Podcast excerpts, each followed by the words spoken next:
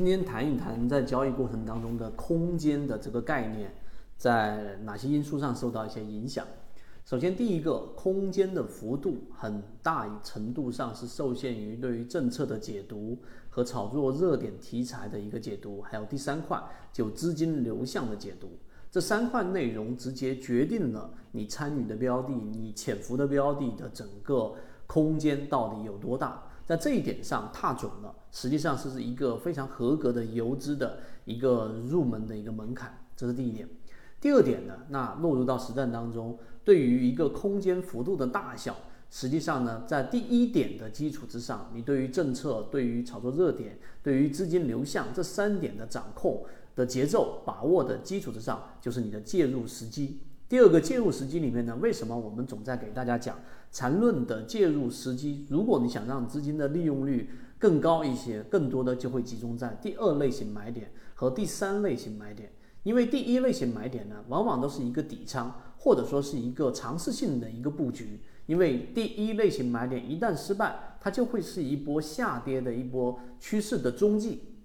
它会沿着原有趋势下来。但是，一旦形成一个二买，那么，按照我们说走势中完美的这个原理，大概率上它会起来一波行情。那二买跟三买的力度最强，那自然就是我们说突破的这一个概率就会更高。所以，为什么我们说第二类型买点实际上是大部分交易者资金利用率比较高的一个位置，或者第三类型买点？那当然，你的类型买点越靠近我们所说的这一个背驰区域，也就是说二买位置靠近一买位置的这个。想要系统的学习，可以邀请加入到我们的实战圈子，添加个人号 B B T 七七九七七，实战圈子会分享早盘信息、标的的筛选方法讲解等等。时候，你的成本就自然就越低，那么你中间所能享受的空间和幅度就会越大。这是第二个，第三个关于空间的理解里面呢，就是我们所说的，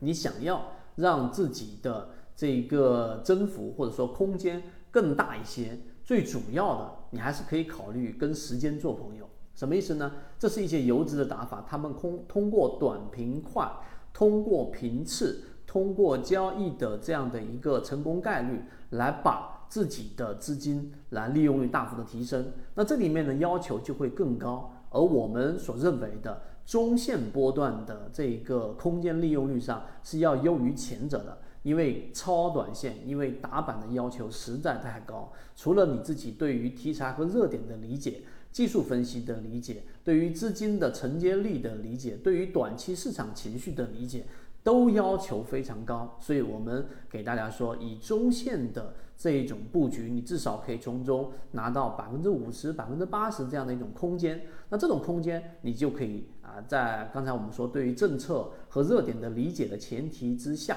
然后再有我们说模型的筛选，通过筹码，通过股东人数，通过它在缠论当中所形成的背驰这一些呃模块叠加在一起，最终以中线布局的方式来赢取这个市场的空间。所以对于这三点理解，是我们认为在市场当中非常有效的一个呃模型或者核心的关键点，希望对大家来说有所启发。当然，如果你想要去把这三点给做好。最终的一定是要在实战当中不断的去进行反馈，我们后续会再给大家讲一讲关于空间的操作细节，希望对你来说有所帮助，和你一起终身进化。